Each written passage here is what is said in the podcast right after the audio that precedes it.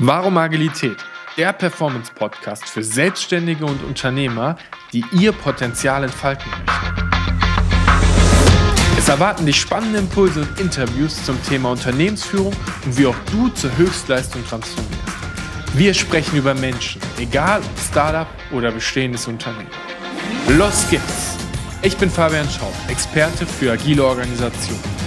Herzlich willkommen, heute wieder eine neue Folge. Und es ist ein Mensch, der den ich extrem gerne mag. Und uns verbinden jetzt mittlerweile auch anderthalb Jahre Weg. Ich habe nämlich nochmal nachgeschaut, das ist ganz spannend. Und als ich dich das erste Mal gesehen habe, warst du in einer Menschenmenge und hast rausgestrahlt einfach. Und irgendwie dachte ich, Beate, du bist ein Mensch, mit dem ich mal miteinander reden, äh, mit dem ich reden möchte. Und auf dem Seminar haben wir dann tatsächlich auch miteinander gequatscht. Du machst Keynotes, warst bei Gedankentanken, hast da unglaublich cool auch direkt eine Award bei deiner ersten Keynote abgeräumt, bist äh, da draußen als Trainerin unterwegs, als Coach unterwegs, als Berater unterwegs und einer der Menschen, die ich kenne, die sich unglaublich schnell weiterentwickeln, Wissen aufnehmen, lernen und dann noch in der Lage sind, wieder zurückzugeben. Und ich freue mich, dass du heute da bist. Herzlich willkommen, Beate Klösser. Vielen, vielen Dank, lieber Fabian, für die Einladung. Ich freue mich sehr, da zu sein. Lass uns direkt tief einsteigen, weil Glaubenssätze, Denkmuster, wir haben gerade eben schon kurz darüber gesprochen, ist das Thema und viele Leute, die jetzt zuhören, wissen, okay, es gibt Routinen und Muster, die in meinem Kopf sind und es gibt Dinge, die passieren und ich finde es spannend, vielleicht mal das Pferd von hinten zu machen. Heute stehst du da, du bist erfolgreich, du hast eine mega coole Beziehung, was auch immer wieder beeindruckend ist von außen zu sehen, was ja auch nicht so ähm, einfach passiert. Und erzähl mal, wo stehst du gerade heute? Und danach gucken wir mal, wo bist du eigentlich hergekommen und was sind so spannende Schritte gewesen, die passiert sind. Also du meinst jetzt, wo stehe ich heute in Bezug dann auf das berufliche Umfeld, was ich so mache? Äh, genau, also beruflich und auch, ähm, aber in deinem Kopf, wie fühlst du dich, was passiert, ah, wie oft hast du Mindfuck, die Geschichten. Ja, okay, cool. Also äh, zunächst mal, also beruflich, also ich bin wirklich ähm, Trainerin und äh, Coach aus Leidenschaft. Ich liebe das tatsächlich, das, was ich tue, und es fühlt sich für mich deswegen auch nie wie Arbeit an, mhm. sondern es ist so dieses Gefühl, Menschen ein Stück immer weiterzubringen und sie von ihren Limitierungen zu befreien, damit sie in ihr volles Potenzial kommt. Mhm. Und warum das so ist, ist deswegen, weil ich selber diesen Prozess durchgegangen bin und natürlich sehr, sehr viel in meinem Kopf verändert habe, damit ich da stehen konnte oder stehen kann, wo ich jetzt gerade stehe. Mhm. Und das mache ich äh, sowohl mit Mentoringsprogrammen, das mache ich mit öffentlichen Seminaren. Aber was ich auch mache, ist, dass ich ein Unternehmen für Klarheit sorge.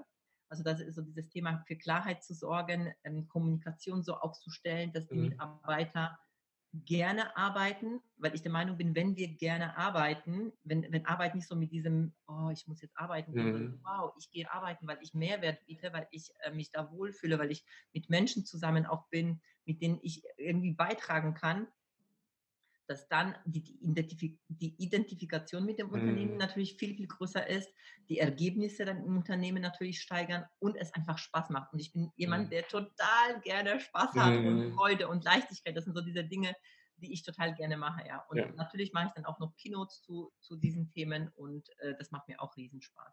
Ich bin, äh, wir, wir sind auf dem gleichen Weg unterwegs. Ich spüre es immer wieder. Und ich weiß noch genau, letztes Jahr, ich weiß gar nicht, ob es nur November oder sowas war, ähm, als du das erste Mal das Unchain Your Greatness ähm, Seminar dann ein bisschen größer gemacht hast, habe ich äh, eine Freundin gehabt, wo ich wusste, oder die Freundin von einem Kumpel, wo ich wusste, okay, die, die muss zu dir, ne? weil es gibt natürlich noch 10.000 andere Seminare da draußen, aber ähm, manchmal, wenn du schon weißt, hey, du gehst jetzt zu ich will keinen Namen nennen, du gehst zu XY, dann weißt du, okay, das ist irgendwie hart, da musst du nachts eine Übung machen und dann brechen Leute ab und dann gibt es die Horrorgeschichten und eigentlich, wenn du es mal gemacht hast, weißt du, okay, am Ende ist es doch alles Pille-Palle und da wirst du halt nur in deiner Angst ein bisschen getriggert, aber du stirbst ja nicht, ist alles in Ordnung. Und, ähm, und dann gibt es so eine Hürde, zu solchen Menschen zu gehen, in die Seminare direkt rein, weil du denkst, soll ich das wirklich machen, soll ich das nicht machen? Und ähm, dadurch, dass von dir noch keine Horrorgeschichten existieren, hat sie dann gesagt, okay, habe ich mir irgendwie angehört, hört sich gut an, mache ich mal. Und ich weiß noch, dass sie danach zu mir gekommen ist und echt mich so zur Seite genommen hat und gesagt hat, Fabian, danke, dass du mich dahin geschoben hast, dass ich das halt gemacht habe, weil es ein wichtiger Schritt einfach war. Wow, das ist schön zu hören. Was, was heißt für dich dieses, was, was heißt es für dich, so in Ketten zu sein und dann da wieder rauszukommen. Also genau dieses dich, dich freizusetzen. Also wie, wo, wo war so der erste Punkt, wo du gemerkt hast, okay, irgendwas stimmt hier nicht, ich muss was verändern, ich bin fest in so einer Zwangsjacke. Mhm. Es ist an sich, hast du das schon sehr, sehr schön gesagt, indem du gesagt hast, eben diese Horrorgeschichten. Ne? Wir sind so mhm. in unserem Kopf gefangen, in unserer Angst. Mhm. Und äh, denken, dass das die Wirklichkeit ist, dass das wahr ist. Also das ist so dieses, das, was in meinem Kopf existiert, das ist die Wahrheit und die absolute Wahrheit. Und deswegen ja. traue ich mich, dieses oder jenes nicht zu tun. Mhm. Äh, das, glaube ich, kennt so jeder. Und ich habe gefühlt, ich war natürlich, ich, äh, als ich bin aufgewachsen in äh, relativ strengem Elternhaus und sehr viel Bewertung im Außen und alles, was so passiert. Ähm, das ist halt richtig, wenn wir eine Meinung haben, dann ist es so. Ne? Also es mhm. war nicht so viel hinterfragt. Und natürlich habe ich das auch so gedacht. Und trotzdem war da irgendwas in mir drin, wo ich gedacht habe, das kann doch irgendwie nicht alles richtig sein, weil es mhm. gibt unterschiedliche Menschen da draußen. Mhm. Es gibt Menschen, die erfolgreich sind. Es sind Menschen, die irgendwie immer gut drauf sind, die immer so viel Freude ausstrahlen, so viel Energie haben. Und es gibt auf der anderen Seite Menschen, die ähm, die so in ihrer Angst leben, mhm. die ähm, in allem nur das Schlechte sehen. Und das mhm. habe ich sehr wohl bewusst wahrgenommen. Mhm. Und ich war letztendlich mein halbes Leben lang nach der Suche, nach dem, mhm. was das ist, was dahinter steckt. Und ich habe gefühlt, und ich glaube, dass das auch ganz, ganz viele Menschen in sich fühlen, da ist noch mehr. Mhm. Und das kann es eigentlich nicht alles gewesen sein. Mhm. Dieses Gefühl so zu haben, ah, eigentlich kann ich viel, viel mehr. Ich bin vielleicht auch sogar, sogar was Besonderes aber irgendwie kriege ich es nicht auf die Straße. Mhm. Und sowas halt bei mir mein Leben lang, so dieses, ah, da ist irgendwas und ich weiß, ich bin für etwas Größeres. Ja. Das hört sich vielleicht doof an, aber ich glaube, das ja. hat wirklich jeder. Ich bin ja. für irgendwas Größeres bestimmt und ich lebe das noch nicht, was mhm. in mir mhm. drin ist und ich gebe noch nicht weiter. Mhm. Ich glaube, dass viele Menschen diese innere Stimme schon irgendwie ein bisschen ignorieren und tot machen oder auch tot gemacht bekommen von den Leuten im Umfeld.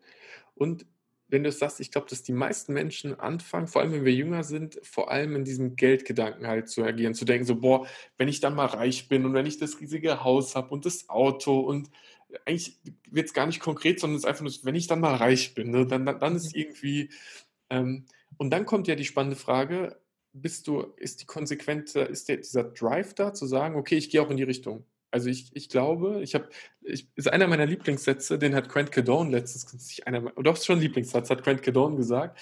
Er hat gesagt, es gibt so viele Glaubensmuster von außen und ganz viele Leute sagen immer, Geld macht nicht glücklich. Und er hat gesagt, den werde ich für mich alleine rausfinden.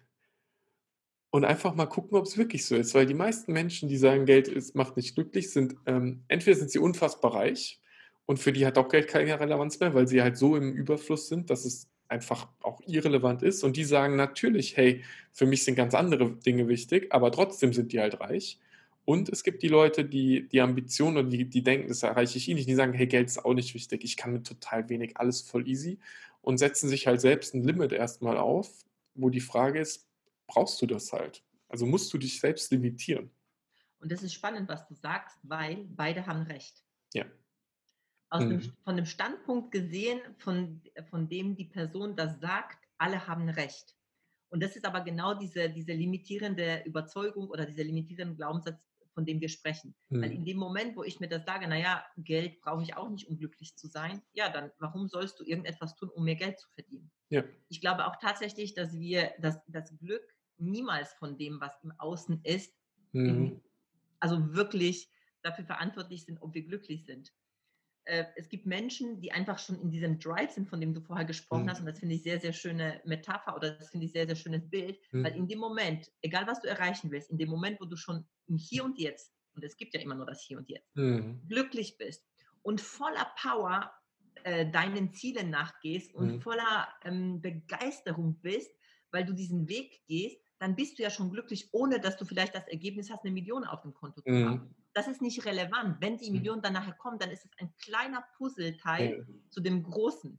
Ja. Ich habe einige Dinge jetzt in meinem Leben erreicht, wo ich gedacht habe, boah, das ist so ein großer Traum, das ist wow. Und wenn mhm. ich das erreiche, dann, oh, aber was, ist das Leben das, ja. zu, ist das mhm. Leben dann zu Ende? Nein, du bist immer noch die gleiche Person. Und wenn du vorher nicht glücklich gewesen bist, also wenn ich vorher nicht glücklich mhm. gewesen wäre, dann hätte mir auch diese Trophäe, ich nenne das jetzt mal so, also Gedankentanken auch drin, ne? das war für mich wirklich ein Das war für mich ein Traum. Riesending. Dann stand ich auf der Gedankentankenbühne und ich habe mega, ähm, es waren viele Freunde da und ich Mhm. habe wirklich, war glücklich. Ich habe so viel Glück und Freude äh, gefühlt. Am nächsten Tag stehst du auf, ich bin Ja. dann aufgestanden und was war anders? Nichts. Ja. Wie Das war kennst du ja auch, ne? Also Ja, das total. schön, dann hast du Komplimente bekommen und Ja. Rückmeldung. Trotzdem war ich immer noch die gleiche oder bin Ja. es immer noch. Ja. Wie war, wie war so die, wie war so die Stunde, bevor du auf die Bühne gegangen bist? Ich war die Letzte.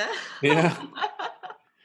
ich war die Letzte und ähm, wir saßen dann oben. Äh, Auf der Galerie. ja. Ja, genau, auf der Galerie. Und dann äh, habe ich auch noch anderen zugehört, wie Ja. sie sprechen. Und ich war interessanterweise nicht so aufgeregt, wie Mhm. ich gedacht hätte, dass ich Mhm. aufgeregt bin. Ja. Ich war aufgeregt. Es war jedoch auch so eine Vorfreude da. Ja. Also ich habe mich wirklich gefreut, dass Ja. ich dran bin. Ja. Und ich war selbst überrascht von mir, dass es so ist. Ich, äh, ich spüre sogar jetzt, ich krieg so ein bisschen Gänsehaut. In mir kommt gerade dieses Gefühl hoch, weil ich, weil ich auf die Frage warte, wie war es, wie war's, als du in der Garderobe unten warst, so als du verkabelt worden bist, eine halbe Stunde bevor es losging? Wahrscheinlich auch im Fokus so, oder? Ähm, das war spannend, weil ich, äh, da irgendwie war dann zeitlich so ein, ähm, da ist irgendwas durcheinander gekommen und Ja. dann war auf einmal, warte, du musst schnell. Und dann war das auf einmal so schnell und dann ist der Ja. Stefan ähm, noch Ja. reingekommen und wegen Mo- Anmoderation irgendwas gesagt. Und es ging so, so schnell, dass ich gar keine Zeit hatte, darüber viel nachzudenken. Ja, Ich weiß noch, dass bevor ich in die Garderobe reingegangen bin, dass ich für mich mir die Zeit genommen habe, so eine bestimmte Viertelstunde, mhm. bin äh, rumgelaufen, also ähm, wo, wo kein Mensch da war, ähm, in diesem Flur da, weißt Mhm. du, bevor man in die Garderobe geht, bin ich rumgelaufen, ich bin ein bisschen gehüpft, Mhm. habe so meine ersten Worte so nochmal geübt Ja. und bin in so ein gutes State gegangen, ja, also in körperlichen guten Ja. State gegangen.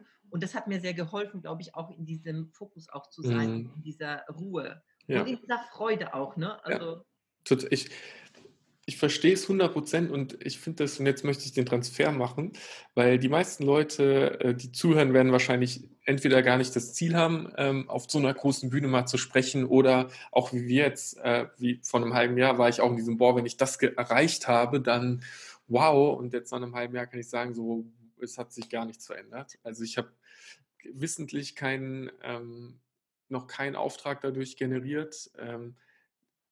Wahrscheinlich natürlich liegt es auch daran, dass gerade Corona irgendwie da ist und so weiter. Aber es ist nicht dieses magische Ding im Sinne von, wenn du das getan hast, dann auf einmal ko- kommt alles, sondern die Arbeit müssen wir trotzdem noch tun. Und diese Aufregung, die es da gibt, die, die habe ich auch genauso ähm, manchmal, wenn ich ein unangenehmes Telefonat führen muss. Die habe ich äh, auch manchmal, wenn ich ein angenehmes Telefonat führen darf, also wenn ich eins weiß, wo es positiv ist. Aber ich mache mal ein Beispiel, ähm, das mich emotional auch hart mitgenommen hat.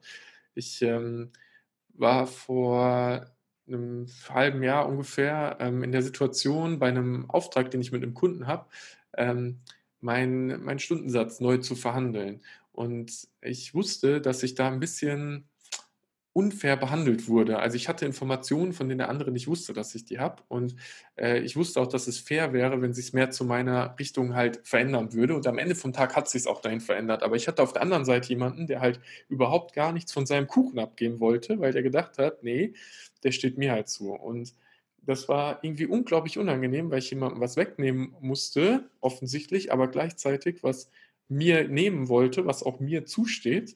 Und war komplett in dieser Emotionswelt von, ich bin total aufgeregt, das wird voll viel verändern, irgendwie crazy Situation. Und dann war das Gespräch vorbei, alles weg. Kein Stress mehr, alles geklärt, die ganzen Gedanken, die ganzen Sorgen, alles irrelevant. Und dieses, dieses Gedankenkarussell, was ja häufig vorher ist, ähm, meistens reflektieren wir das gar nicht mehr so danach, was da wirklich passiert ist und dass die Auswirkung gar nicht mehr so stark war. Ähm, wie, wie gehst du damit um? Also, wenn du davor viele Gedanken dir machst, was alles bedeutet, was es alles bedeutet, was du tun kannst, wenn dann die Situation passiert ist und wenn es dann danach ist, guckst du dann nochmal zurück und denkst dir so, hey, ich habe Gedanken, ah, okay, jetzt gebe ich die, die Antwort, nein. Also, was, machst du dann und schaust du dir nochmal deinen Mindfuck an, sozusagen? Ja, unbedingt. Also ich, ähm, dadurch, dass das wirklich so mein Hauptthema ist und ich mich damit schon jetzt so lange beschäftige, ist es für mich, also erstmal, ich gucke es mir halt vorher schon an. Also in dem Moment, wo ich schon diese Mindfuck-Gedanken habe, gucke ich sie mir an Mhm. und äh, versuche einen Schritt da Abstand davon zu nehmen. Also sprich, ähm, dass ich nicht, ich bin ja nicht der Gedanke, sondern ich mhm. habe einen Gedanken. Ich habe die Gedanken. Das heißt, mhm. ich gucke auf so eine, ja, so eine Beobachterrolle, was passierte da jetzt gerade? Und ich verurteile das nicht. Mhm. Das Problem ist immer, wenn wir das anfangen zu verurteilen, das darfst du jetzt nicht denken, das darfst du jetzt nicht fühlen. Und Gedanke hat natürlich unmittelbar dann gleich auch was mit deinem Gefühl zu tun. Das mhm. heißt, in diesem Moment, wo du einen Gedanken hast, hast du automatisch auch ein Gefühl. Vielleicht ein mhm. Gefühl der Angst, ein Gefühl der, äh, der Wut oder was auch immer das kein Gefühl ist. Und das heißt, in diesem Moment gehe ich in dieses Gefühl auch rein. Ich nehme es halt an. Mhm. Ich nehme es an, ich gehe da durch und ich frage mich, okay, was ist jetzt das Learning? Was ist jetzt das Positive daran? Was kann ich jetzt mhm. daraus lernen? Also, weil wir haben so viele Teile in uns, die unterschiedlich ticken und manchmal sind sie halt gegensätzlich. Also mhm. manchmal ist es so ein Kampf zwischen den Teilen, die in uns sind. Ne? Ähm, und das heißt, ich gucke mir das an und ich äh, sehe, was da passiert und denke ich, okay, was ist da jetzt für eine Herausforderung dahinter oder was mhm. ist da mhm. jetzt für eine Chance dahinter? Mhm. Äh, ich habe letztens, ähm, habe selber ein Coaching gehabt und da hat mein Coach was ganz Schönes gesagt, das würde ich gerne hier auch mit einbringen. Mhm. Sagt, ein schwacher Geist sieht Probleme. Mhm. Ein, also ein mittelstarker Geist sieht Herausforderungen und ein starker Geist sieht Gelegenheiten und Chancen. Mhm. Und ich finde das so schön, weil inzwischen ist es so, wenn ich dann diesen Mindfuck mhm. habe, dieses Gefühl auch habe, dann denke ja. ich, okay, was ist da jetzt für eine Herausforderung, eine Chance dahinter? Mhm. Und jetzt Beispiel jetzt auf der, ähm, nehmen wir das Beispiel Gedankentankenbühne, wäre ich jetzt wahnsinnig aufgeregt und dann habe ich mhm. gedacht, oh, was ist, wenn ich da jetzt so verkacke und so weiter. Mhm. Ne? Dann mhm. zum Beispiel ein, eine ähm, eine Gelegenheit, eine Lernchance sein, zu sagen, okay, weißt du was, ich mache das jetzt trotzdem und jetzt mal schauen, wie ich mit dieser Angst jetzt umgehen kann. Das heißt, die mhm. Chance ist jetzt mit diesem hier umzugehen und eine geile Performance, wie ich das einfach in diesem Moment abliefern kann, abzuliefern. Mhm. Mhm. Das ist eine Total. wahnsinnige Chance. Ja.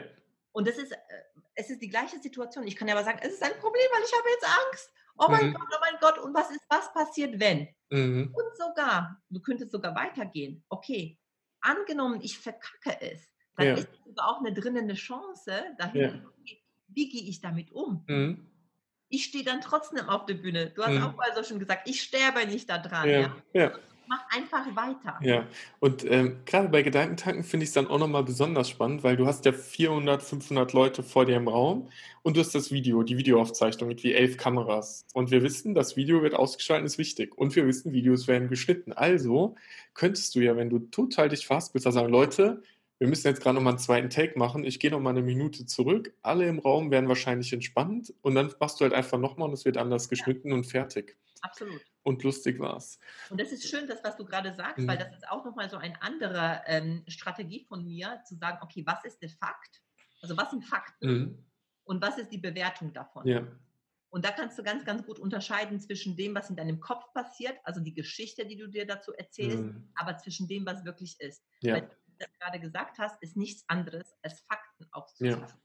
Ja. Das heißt, okay, es sind 400, 500 Menschen da, du gehst auf die Bühne, es wird alles aufgezeichnet, am Ende wird alles geschnitten. Das heißt, die Möglichkeit natürlich, dass das ausgeschnitten wird, was du ja. gemacht hast. Ja, und ich kenne sogar eine, eine Bekannte von mir, die mir das erzählt hat, die, der ist das passiert ja. tatsächlich und es wurde ausgeschnitten. Ja, einfach nicht existiert. Mega. Ja. Und hat so eine tolle Performance gemacht und trotzdem in einem Moment hat sie irgendwas vergessen oder was auch immer was Total.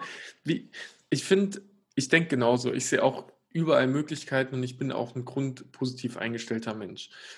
Gleichzeitig sehe ich gerade draußen extrem viele Menschen, die im Kontext von Corona ähm, Angst haben, die vor allem urteilen über die, die sich halt nicht dran halten. Und ähm, das ist dann bei anderen Menschen natürlich immer noch einfach. Ne? Also wenn ich jetzt da draußen vier Leute zusammen laufen gehe, dann kann ich klar sagen, was ist eigentlich mit denen los?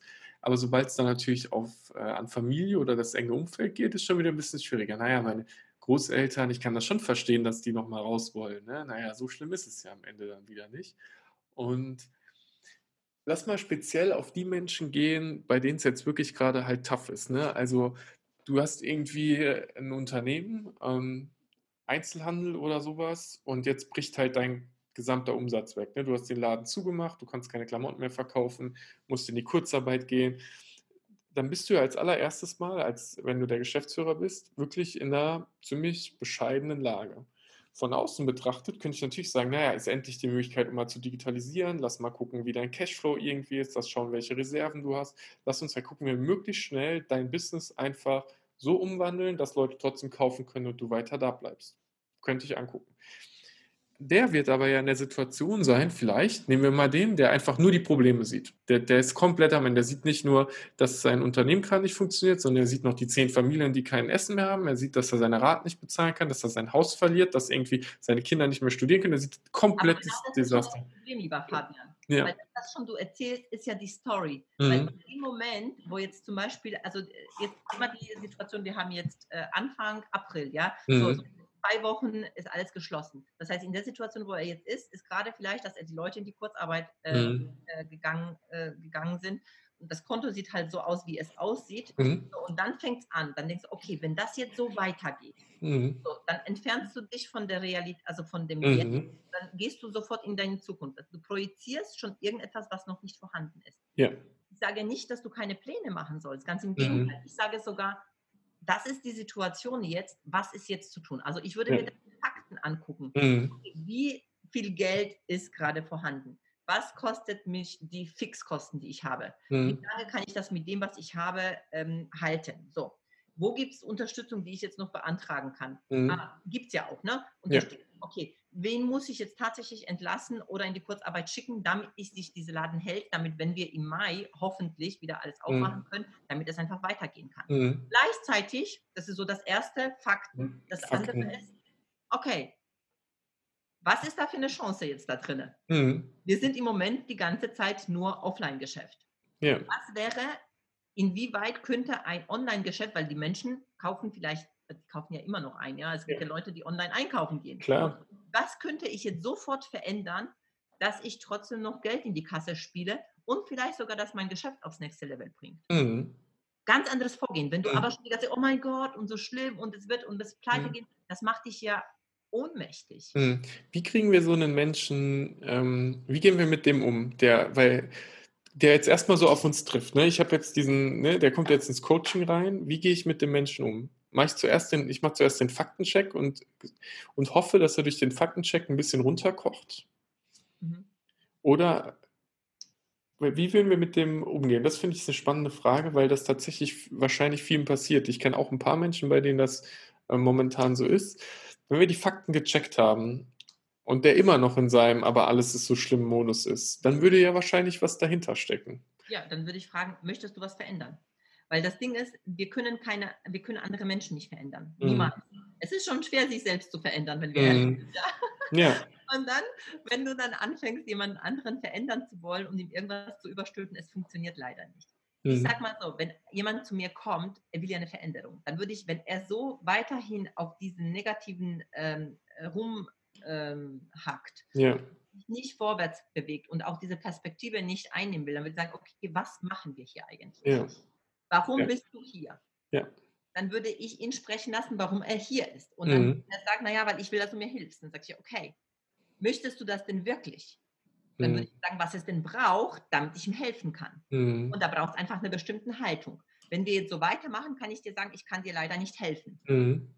Ja, Und äh, das heißt, letztendlich geht es ja darum, dass er selbst merkt, in welchem, ähm, also in welchem Mindfuck er sich Ja. befindet und dass er sich dadurch halt nicht hilft. Ja, Und natürlich hängt dann, äh, da ist natürlich auch noch sicherlich auch noch andere Themen mit dahinter, ähm, Existenzängste und so Mhm. weiter, ja, was da wirklich passiert.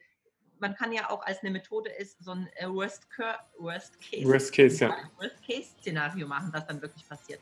Ja. Also sogar wenn alles verloren geht, lebst Mhm. du immer noch, Ja, lebst immer noch. Total. Ja, ich weiß, kenne ich. Habe ich immer gesagt, als ich gegründet habe, wenn es hart auf hart kommt, ziehe ich zu meiner Mutter zurück.